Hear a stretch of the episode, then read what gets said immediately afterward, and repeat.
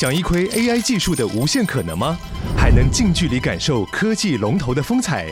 那就不要错过台湾最盛大的科技聚会 Computex，六月四号到六月七号于南港展览馆隆重登场，聚集全球 AI 最新技术与产业趋势，更有多场讲座论坛与新创竞赛等丰富活动。立即点击资讯栏报名参观，掌握科技脉动，探索 AI 未来。哈尼瓦塞哟，欢迎收听这一集的韩国话匣子，我是兰妮小姐，我是索尼克。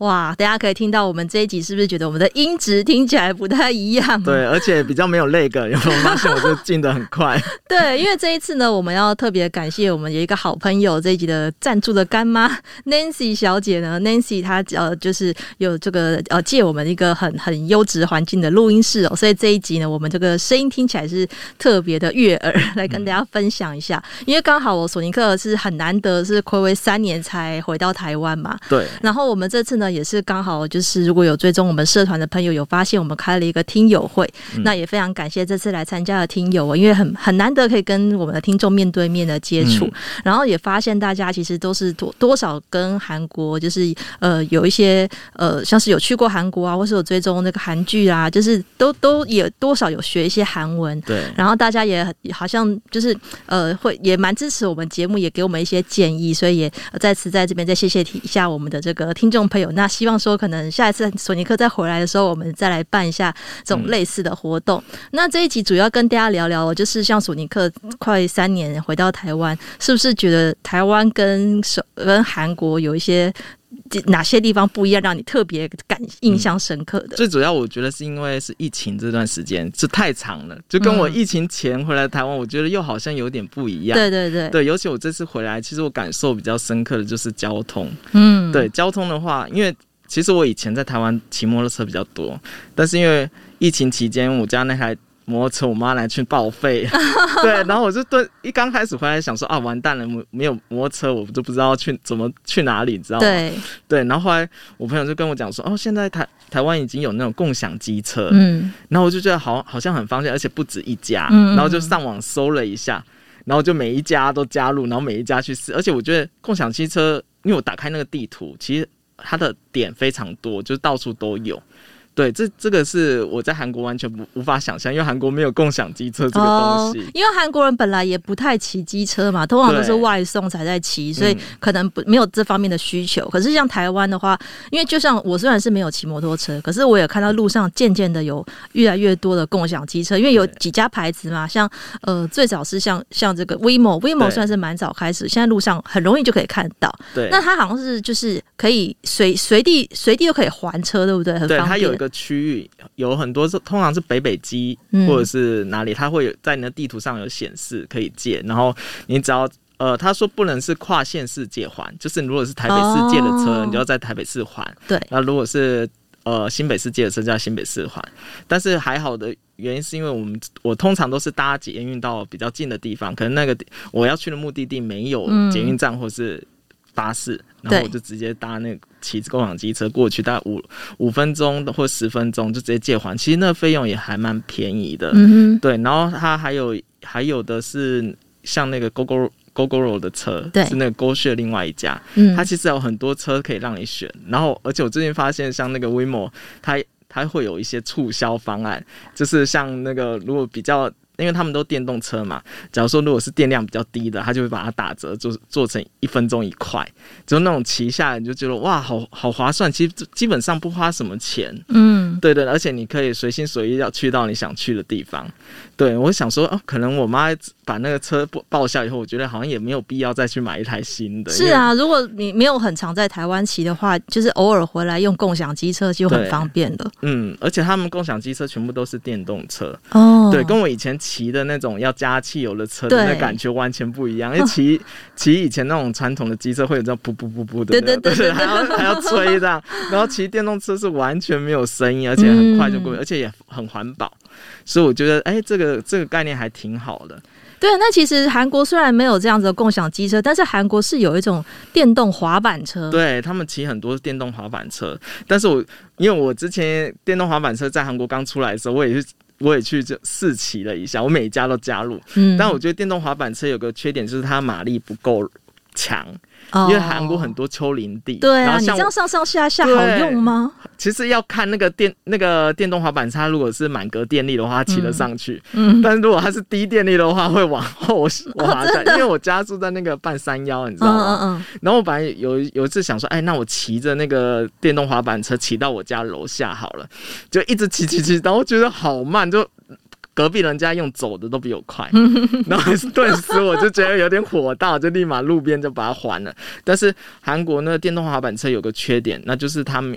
没有那个停，没有那么多停车位，所以很多人都是乱丢。哦。对，那这样子就应该会有点杂乱吧？如果没有人在管的话。对啊，所以很我现在如果去韩国的话，会看到很多店家或是家门口前面就贴一个告示牌，就请不要将那个电动滑板车停在他门口。对，因为很多人都是随便乱骑。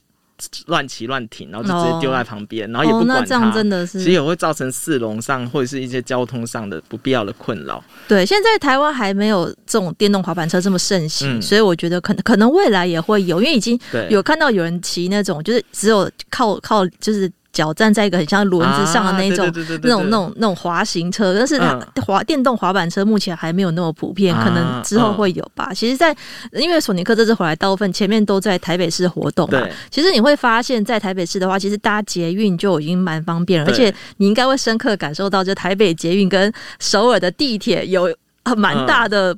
这个体验上的不同，对，尤其我我我觉得台湾的那个捷运还蛮守规矩的，而且它地下排、嗯、那个排队会排画一条线，对对对，往左往右，对不对？嗯嗯嗯，然后韩国的话就是没有画线，然后而且他们上下车，韩国人我们上上一集有聊到，就是他们挤会很挤很推挤，我来的时候。我刚来的还刚回到台湾第一天的时候，还有点不太习惯，因为哎、欸，奇怪，明明前面那么多空位，的时候大家都？怎么都不挤吗？对，大家都不上，然后我就想说，哎、欸，我是不是要挤上去？你知道吗？嗯，对。然后像上下车的时候，大家也挺守秩序，而且我发现台湾人比较少肢体上的碰触。对，没错。在韩国的话，你就可能随便就推就出去了。嗯，对。就今天今天我搭捷运的时候，有不小心有有点想要推一下，哦，不行，现在在台湾。对对对，我就。就大家，我感觉大家还是保持了一个那种安全的距离。对对对对，我就觉得还不错，而且很守秩序。然后我就觉得，嗯，还挺不错。而且最近台湾的检疫也慢慢。就捷运站内的那种商店也越来越多。对，没错。我记得三年前好像捷运站内的商店没有那么多。以前因为台湾的捷运站是不能饮食的嘛，所以以前基本上就是进站之后你是看不到任何的商店。嗯、那现在有一些比较大的站，它会有一些在那种空地，它会摆一些有也有那种咖啡厅进驻或是面包店，嗯、但它一样是规定你说只能在它那个区域里面喝咖啡跟吃面包，嗯、你还是不能带到站里面来来食用啦。那我觉得，因为台北人还蛮习惯。已经就是不能在站内饮食了，所以我觉得这点并没有很困扰。因为你要是真的开放，那个垃圾一定会立刻满。就是我觉得这是维护环境的最好方法，就是禁止大家 饮食。真的，对啊，所以我觉得，但是也还不错了。因为我觉得你在你比较就是首尔地铁跟台北捷运的时候，真的这就是还是它一样都还蛮方便，但是那个人主要是那个 人的那个 推挤就差非常多。还有一点，我觉得那个台湾的捷运站的换乘很方便，很短。韩国的捷运站换乘有时候真的要走很久，哦、尤其上班很急的时候，对对对？嗯、就是他在里面跑步。但还我在搭台北捷运的时候，我就觉得，哎、欸，其实上上下下其实很快，他们他的距离比较短一点。我以前比较过，我是觉得因为韩国的站比较大。嗯，就是我我那时候刚去韩国的话，我有我，我有一种感觉，就是韩国好像每一个站都跟我们的台北车站一样大，嗯、因为我们最大的点的话，应该就是台北车站了，就是很多线，然后很多人转乘。对。但是我那时候在韩国就觉得说，你常常换线要走非常久，走到觉得腿超酸，怎么还没到？嗯、所以我就觉得，你如果把就是可以想象，如果没有去过韩国的朋友可以听。这个可以想象一下，就是每一个都像台北车站这么大的站，就知道你光转乘要要走很久。那台北有些小站，真的就是其实也。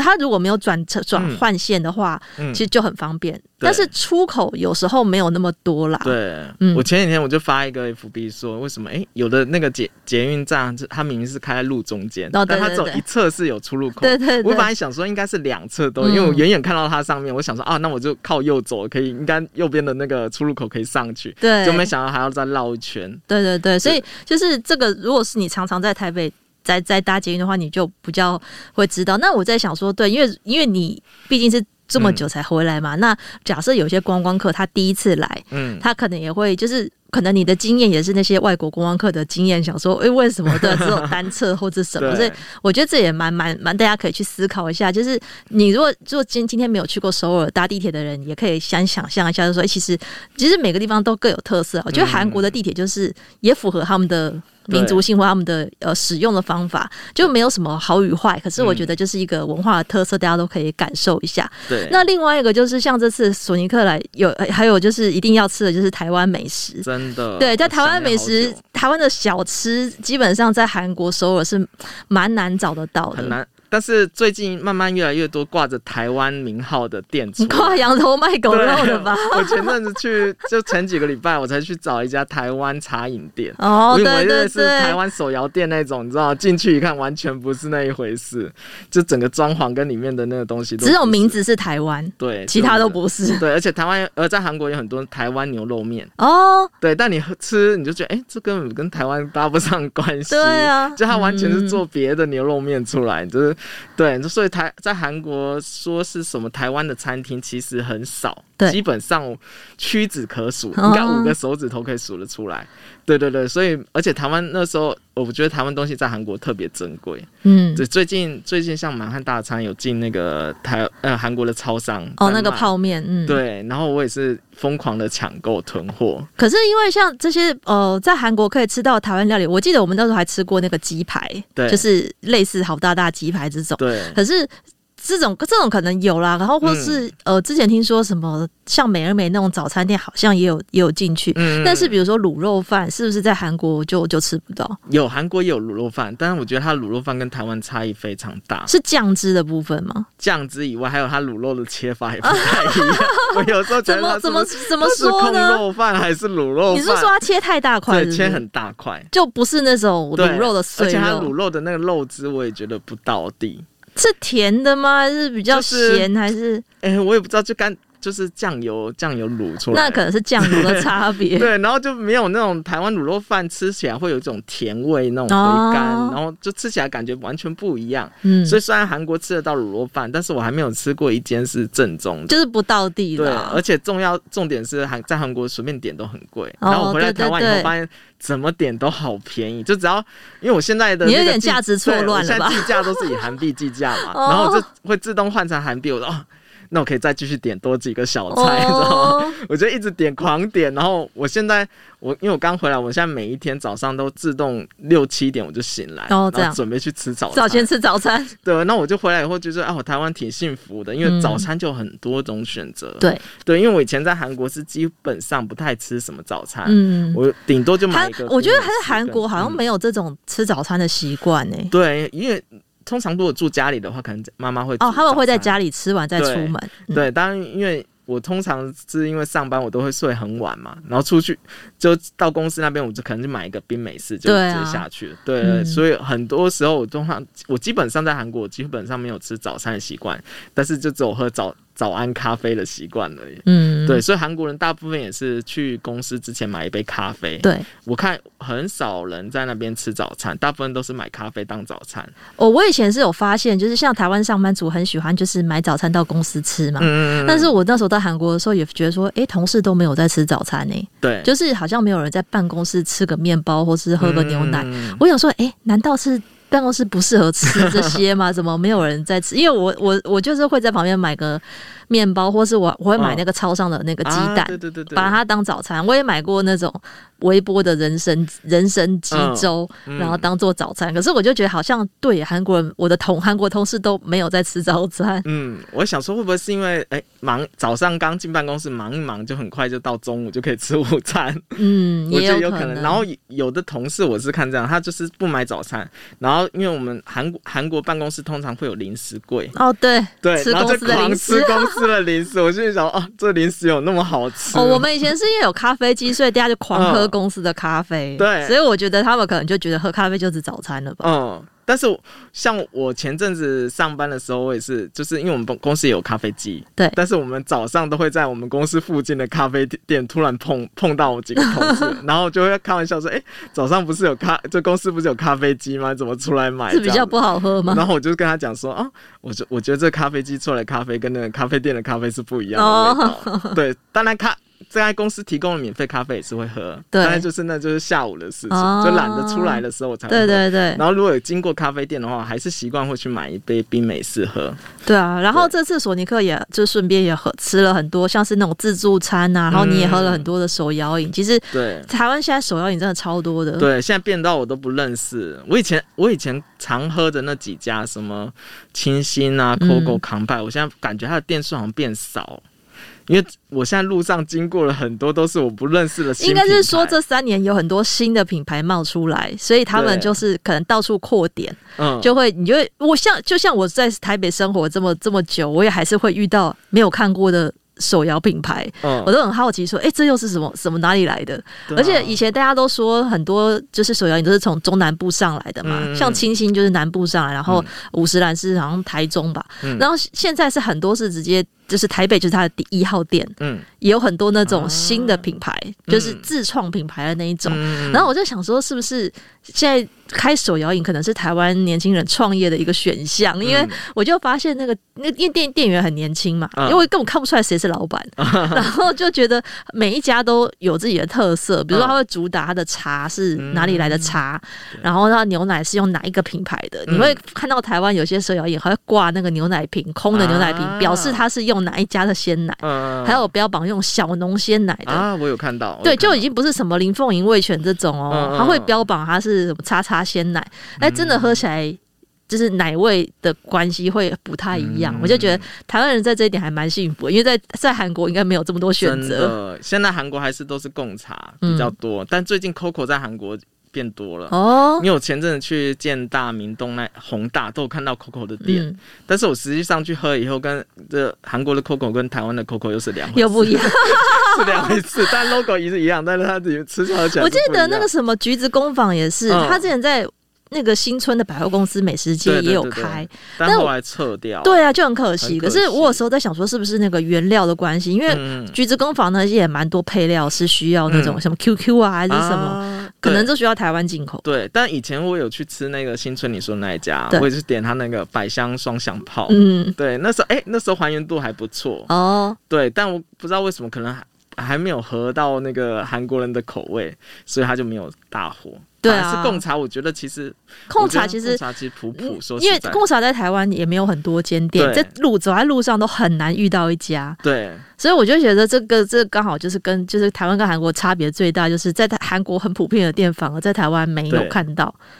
对，所以我觉得还蛮特别的。我我有时候跟朋友讲说，哎，现在韩国最最火的那个饮料店是贡茶，有些人还不知道贡茶是什么。对，我应该有可能哦。他就说，哎，贡茶是哪哪一个地方？我说是台湾，因为最早是台湾的饮料店，他们还不知道，因为太现在已经太少了，少到真的已经。有点没竞争力了，我觉得，就是因为现在已经太多家了，都喝不完了，嗯，对啊。然后其实这次还有发现，就是台湾人的这个服务的态度非常的好，这个你应该跟韩国人比怎么样都很好吧？对，我现在就觉得哦，我回来的时候我就突然听到很多哎、欸、不好意思，然后请谢谢这种对不起这种就这种语助词，然后我就觉得啊，突然觉得好亲，就是。好亲切，我觉得台湾人很有礼貌。嗯，对对对对。然后因为韩国人是是做事，然后讲话都会比较直接。嗯，所以当你一习惯那么直接以后，哎，就突然有人跟哎不好意思，然后你能不能借过一下，或者是怎么的，就说啊，就整个就觉得有点受宠若惊。对、啊，如果你知道平常在韩国，你知道哎不会讲不好意思，结果直接推你一把就出去了。所以我就想说啊，就突然就说哦，韩就是台湾人真的很礼貌，就觉得挺好。而且像我我刚才不是讲说那种搭机。搭捷运，大家也都很守秩序。嗯、对，我觉得在韩国就比较少见到，然后我就觉得哦，还挺不错的，真的。而且你如果觉得就是在那个台湾的便利商店，你就会发现说，这个跟韩国的超商，嗯、哇，那个差的非常的多。真的，韩国超商基本上，我觉得它根本。他根本没有什么服务啊，他只有结账的功能。对，其他都让你自己来。对。但是我来的时候，我就我这这次来我去 Seven 的时候，我看到哎呀，什么现在竟然多了果汁吧？嗯、然后我心里想说，这是台湾的超商的。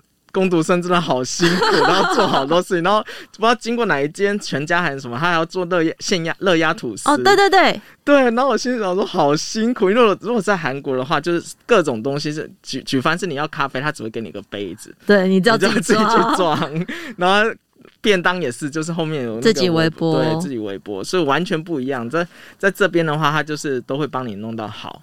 嗯，然后我就觉得好好感人，突然觉得就甘心，你知道吗？而且你因为有些你知道那个店超商店员，我觉得他们已经就是有点被已经已经被制约了，就只要听到有那个进门声，就会你好，欢迎光临。啊，对对对，对，谢谢谢谢再度光，请再度光临，就是这个是。你知道，有时候他、嗯、有时候也觉得有点有点没诚意，就是他们根本眼睛没看着你，也是说是没有感情的，对对，没有感情，就是像机器人会发出这种。可是韩国是根本不讲这些，对，有有时候甚至店员就直接在里面整理东西，他不不管你，你还要跟他呃，你要结账的时候，你还要跟他讲，哎、欸，不好意思，请帮我结个账，他才会走过来。对啊，对，就完全不一样。我觉得可能跟呃超商的人数有差，就是因为我家那边的那个超商，通常一个班只有一个人。啊，是哦，对，可能是因为比较住宅区吧，他、嗯、就只有一个人顶，我很少看到有两个人在同一班，嗯、对，但我看台湾的超商一次上班就三四个人。呃，对对对，就是如一般至少会有两个人啦，大夜班才会只有一个。嗯、对，但是如果是那种上班时间在那种公司附近的啊，他们早上光做咖啡可能要四五个人，嗯、你就会看到那种后面还在排队，但是前面有三个柜台都有人在收银，然后后面有人专门在做咖啡，就整个非常的高效率。我觉得台湾超商真的很厉害，就是这么忙还是可以很有效率。真的有，而而且饮料店，我饮料店我也感觉到他们高效率，他们可以这样一直。一直一直弄，一直弄，就会一次可以做好几杯。对啊，对，但韩国的饮料店，他一次只能做一杯，你就不能给他太多的压力，你就要慢慢等。对，而且台湾的那饮料店，他不只做现场，还要做外送的。那 Foodpanda、Uber 一直都在叫一次二十杯的，他还要，我觉得他们好厉害哦。我觉得他们真的很厉害，而且他们，而且可以同。同时多工作很多事情，韩国没有办法那么 那么多工。我觉得他们应该要来台湾受训一下，就知道台湾的店员是如何的，就是效率又高，然后也很少。其实现在已经很少遇到那种什么点错饮料的，嗯，就是我觉得他们都训练训练有素，我就觉得这个非常厉害。而且韩，我觉得台湾的那个饮料菜单又又很多，对。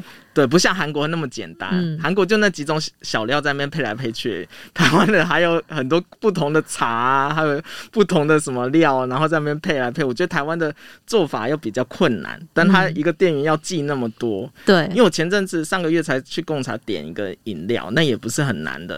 然后就看那个店员在一直在看那个那个怎么在怎么调那个饮料的那个说明书。新来的吧？呃，可能是新来的。然后我心想说，啊、我也不是点很很难的饮料。就什么什么茶，然后加个椰果什么什么的，嗯，然后他就在那边一直在看那个顺序要怎么弄，他才能做下一道，嗯，对，所以我就说啊、哦，突然觉得说，哎，来台湾真的很方便，就随便跟他讲，他就马上就可以做出来一杯给你。我就对我我就觉得台湾的像这些超商店员跟手摇饮店员，我就觉得真的很厉害，就是我觉得他们动作也非常非的快速，而且台湾又有非常多什么，又要会员，又要载具。啊然后要几点，就是其实你每次要很多人就是很很久没回来回来台湾的话，都会很错愕，想说，嗯，什么是载具？对、啊，还要会员，就是会有点惊慌我。我这次回来就是每个人都跟我要载具，我说你还然后你不知道载具是什么？我什么载具？我说我没有，我没有。然后他就印把那个发票印过来，嗯、然后后来我朋友之后叫我一定要去下载那个什么电子发票，对啊，我才知道啊，原来要要用载具，然后还要再出示那个载具的那个号码是条码给他刷嘛？对对，然后我就就哦。就突然一下，突然有很多都 A P P 要下载，你知道吗？因为原本原本都没有下载这些 A P P。这几乎就是这三年内开始普及的。嗯、然后行动支付也是因为在疫情期间，我觉得就是整个大提升，因为大家都减少接触嘛，嗯、所以现在很多餐厅它基本上一定要就是要有 Line Pay 或是接口。对。然后便利超商是不用说了，是一定都有。然后载具是一定要的。我已经很久没有拿那种传统印出来的发票了，嗯、因为载具发票兑奖又很方便。嗯、这已经在台湾真的是。就是行之有年了。现在、啊、现在就是连连我爸爸妈妈都是这种，就是老一辈的，他们也知道载具是什么。哦，这也是全民皆有。我觉得普及率算蛮高的啦。啊对啊，所以我就觉得这一点是台湾跟韩国不一样，因为韩国好像是没有发票兑奖的。对，韩国没有发票兑奖。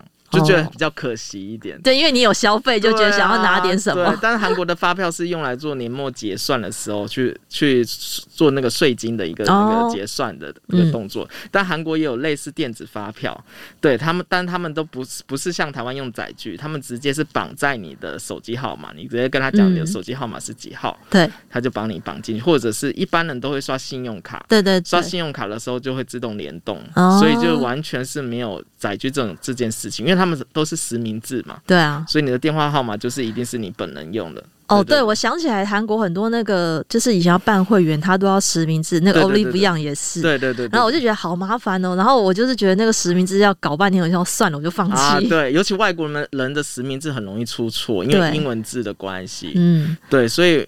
其实有，我觉得韩国的电子发票有它的好处，就是哎、欸，你不用特别再下载其他 app，嗯，你知道在它输入你的那个手机号码，它就自动联动。但是我觉得台湾好的地方是它还有兑奖，而且我最近才发现，我朋友昨天跟我讲说，电子发票还有多一次中奖机会。它是云端发票有另外的中奖，像我这这一期就中了五百块，五百块的金额就是云端发票的奖项，因为我们传统的电子发票最小奖是呃三码，三码中的话是两百块嘛，嗯，两百之后是一千，但是要对到中到四码，通常很难嘛。嗯，那五百就是一个介于两百到一千之间，这是云端发票另外开的奖，所以就是他也是鼓励，鼓励你使用云端发票，然后另外新增的奖。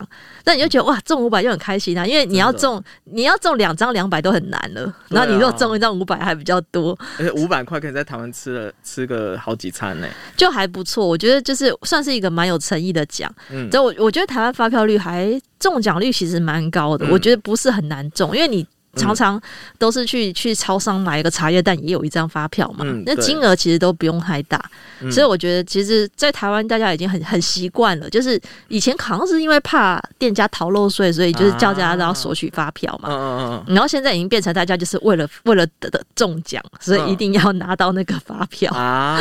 我以前在在加油站打工的时候，我有看到有些人是哦不要发票吗？没有为了那发票，然后因为自助加油吧嘛，哦、每次都加一点，每次加一点。加一点，然后在那边加很久，然后就说哇，是这样子，是会比较多中奖几率。但是我记得以前还会放一些箱子，就是呃，可以啊、捐发票，对，捐发票。嗯、所以以前很多人是不要发票，他就会捐。对。然后现在都变载具之后，我猜可能现在捐的变少，他们可能收到的少很多。啊、嗯。对，我就觉得一个有点变相，就好像他们得不到这些可以、啊、可以得到帮助的这个部分。对，对，但是。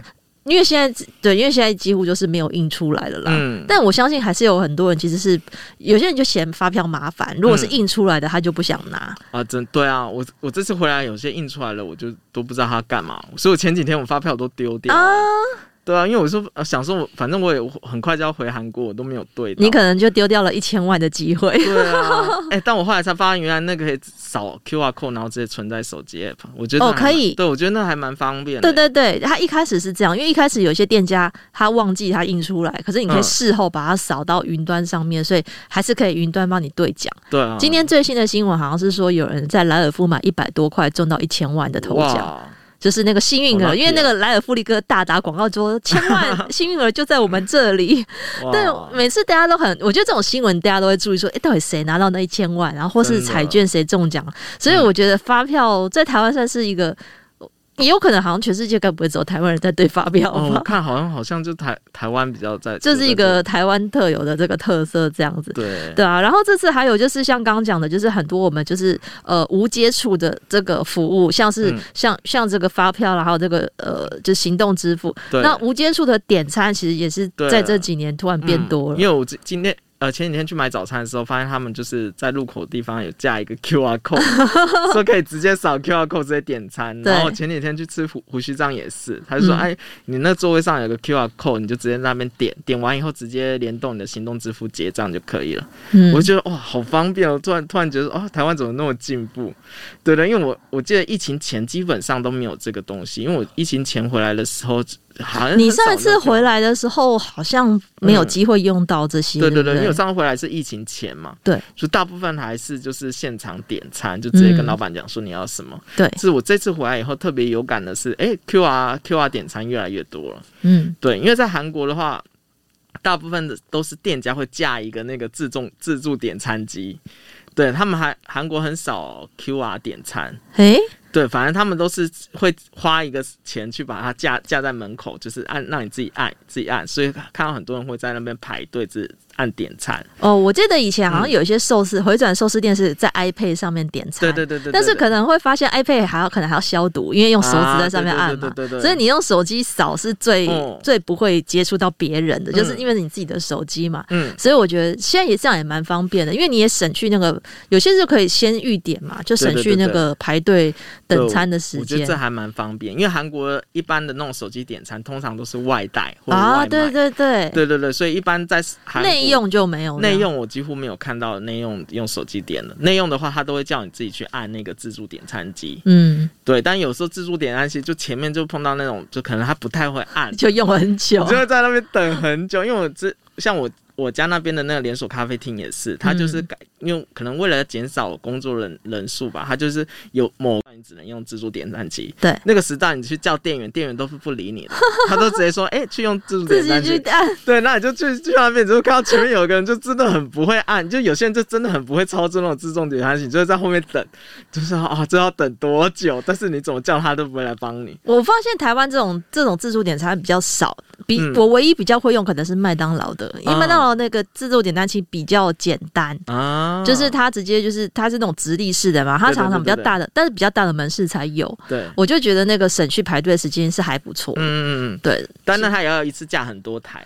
比较大的店通常都有至少两台吧。对，因为韩国的大部分都是像那种麦当劳的那种点餐机，都是那种直立式很大台。对对对对对。对，但是因为有些店家比较小，他就只只有加一台、两台的时候，你就得在在后面排队。那如果你排真人的话，但真人不理你。对，真人就说：“哎、欸，真，我觉得。”我觉得应该是那个真人，是因为他自己是打工的，所以他就想说，哎、欸，现在反正公司规定我可以不用接客人，就这样去。哦，对对对，我觉得这个服务态度上面，我觉得对还是有差。如果是台湾的话，真人可能就会叫你说我来帮你点，对？比较快。台湾就会这样，台湾就哎、欸、没关系，你过来这样子。但是韩国就哎、欸、不会，现在是时间，他会叫你看那个牌子，说现在是自助点餐机。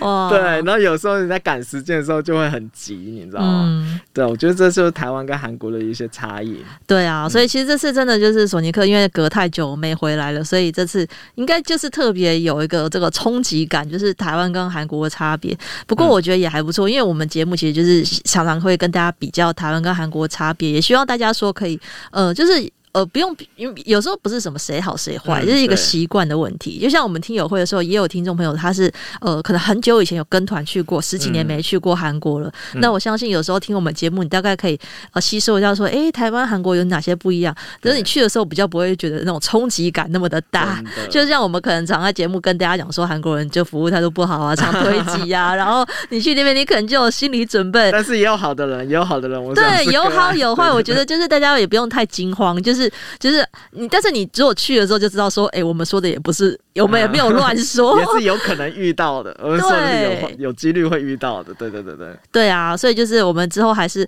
呃有机会的话，还是会多聊聊，就是这个台韩之三三方面的差异。